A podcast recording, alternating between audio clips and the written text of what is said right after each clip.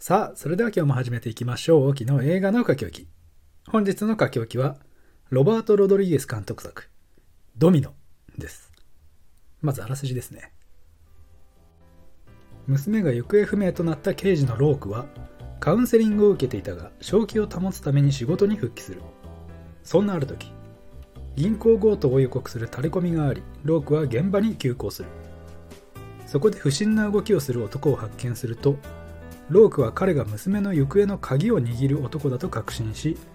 仲間の静止も聞かず単身男を追い始める。という物語。出演キャストにはベン・アフレック、アリシー・ブラガ、ウィリアム・フィクナー、J.D. パルド、ジェフ・フェイヒー、アラ・フィンリー・ホカとなっております。えー、たまたま休みが重なって公開初日に行ってきましたがまあそこそこ席は埋まっていました直近のザ・クリエイターで少し個人的にダメージを負っていましたのでちょっとだけ回復できたかなという感じでしたね。なんか普通におもろい映画見て普通に楽しんで帰れたなっていう印象です。見終わった後の満足度っていうのもまあそこそこありましたね。えー、現代がヒプノティック。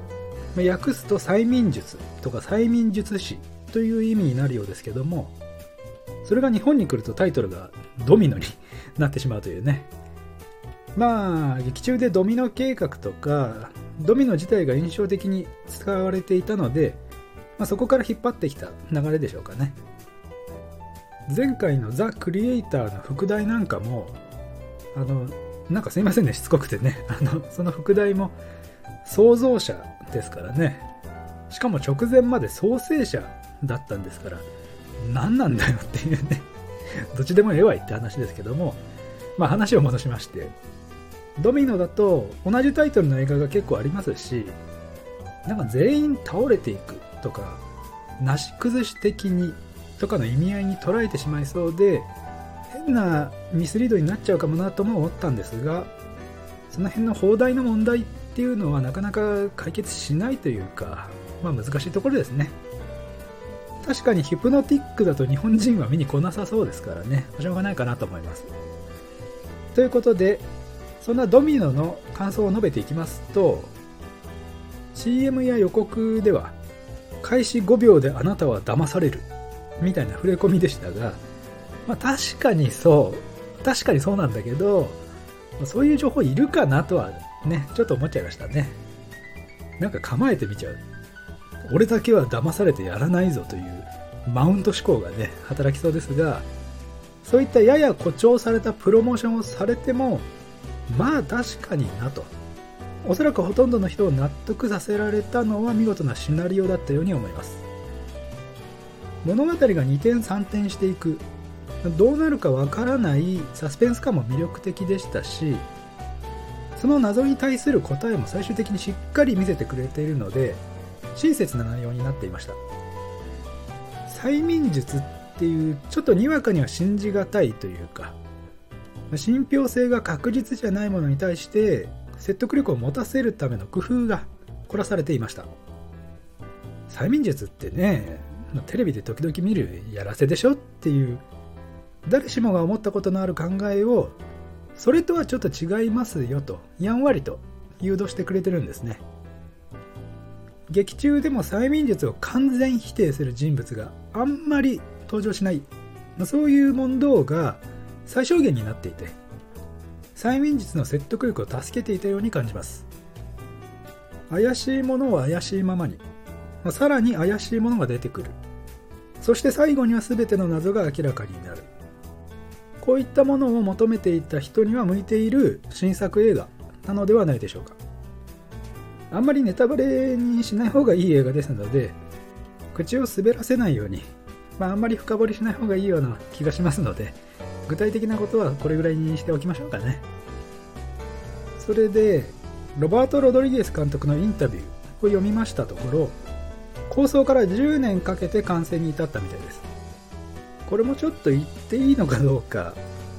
家族の絆を映画に盛り込むにあたって自身の経験が積み重なったことが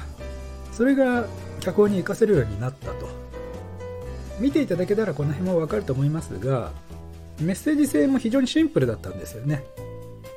ヒッチコック作品に大いに影響を受けた作品だそうでしてあのハサミのシーンなんかはもろに最古のオマージュだったと思いますが一人の普通の男が陰謀やトラブルに巻き込まれていく。というヒッチコックが好んだシチュエーションを踏襲しながらその裏を書いていくみたいなやりたかったことが見えてそれをしっかり形にできたと思いますので監督自身も満足度のいく作品に仕上がったんじゃないでしょうか。インタビューではアリータ・バトル・エンジェルの続編への言及も含まれておりましてジェームズ・キャメロンもやる気満々でロドリゲス監督はスパイキッズの新作が直近で控えているのでそれさえ済めば話は次のステージに進むとのことでした。アリータはちょっと僕はあんまり刺さらなくてそこまで評価してなかったんですが、ま、これだけの意気込みを聞かされるとね、まあ、期待せざるを得ないですから続報をお楽しみにしたいと思います。ということで今日はちょっと短いですが最後に出演キャストについて少しだけ触れておきますと主演のベン・アフレックですね。ロドリゲス監督のインタビューにありましたが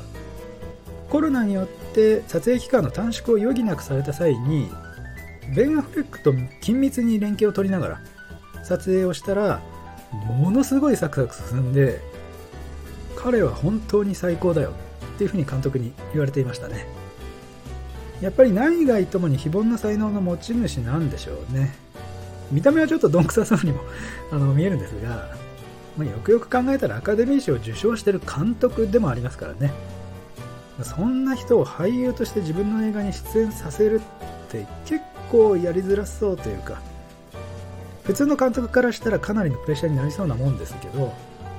きっとその辺を理解した上でスマートに仕事するんでしょうね。そういったギャップなんかも魅力の一つなのかもしれません。そして非常に重要な役を演じたアリシー・ブラガですね。やっぱりねアリシー・ブラガいいですよね。個人的に大好きな方の一人ですがなんだかんだ仕事が途切れてないですからね。ファンとしてもありがたい限りです。そして最後にウィリアム・フィクナーですね。僕は未だプリズンブレイクの名残でマホーンと呼んでしまってますが本物の FBI よりも FBI っぽい顔。おそらくバッジ見せなくても大抵のところだったら何かしらの エージェントとして